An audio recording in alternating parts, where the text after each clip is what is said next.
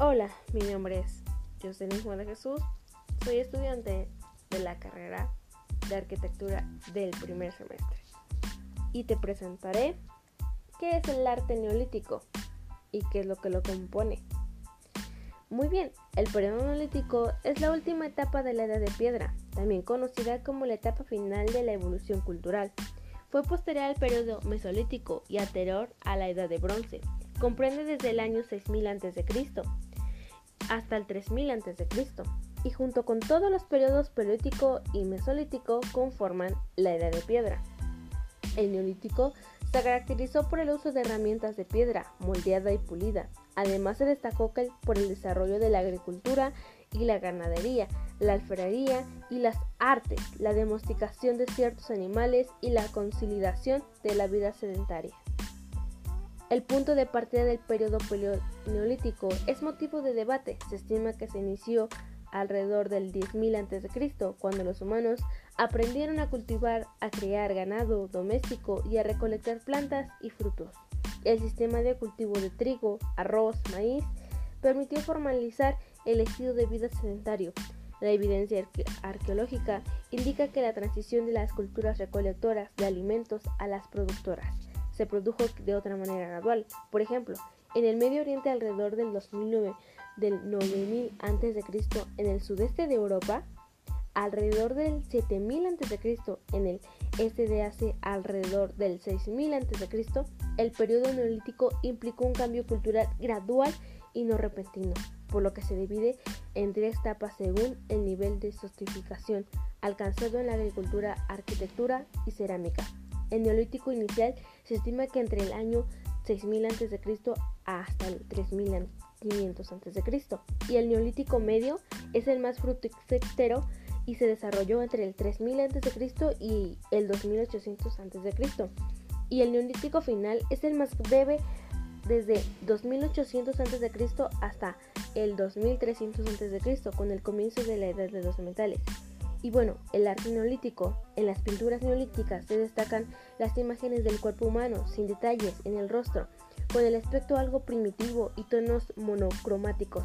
El asentamiento en Ain ubicado en la actual región Jordiana, es un importante yacimiento arqueológico que contiene una gran cantidad de figuras.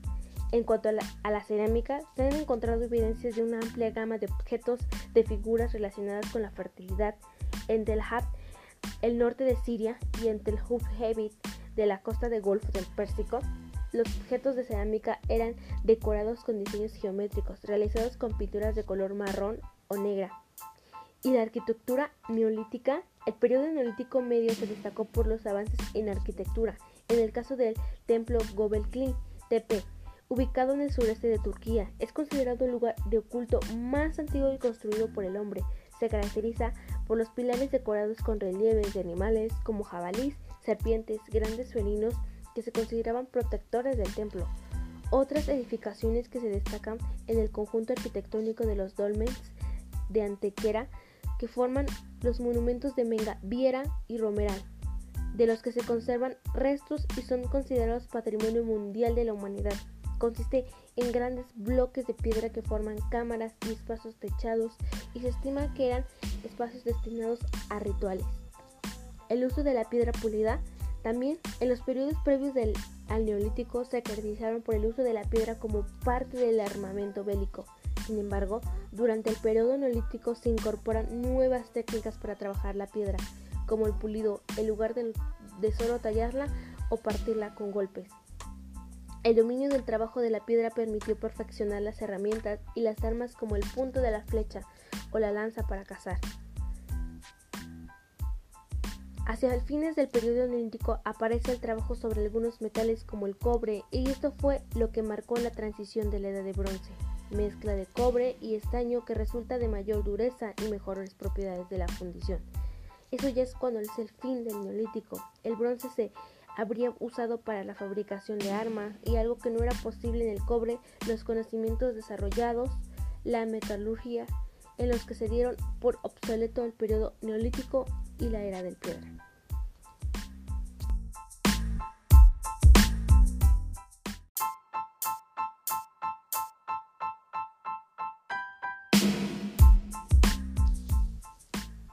Hola, soy la alumna Jocelyn Juan de Jesús y hoy te presentaré qué es el arte neolítico y sus componentes, características. ¿Qué es el neolítico? El periodo neolítico es la última etapa de la edad de piedra, también conocida como la etapa final de evolución cultural. Fue posterior al periodo mesolítico y anterior a la edad de bronce. Comprende desde el año 6000 a.C. hasta el 3000 a.C.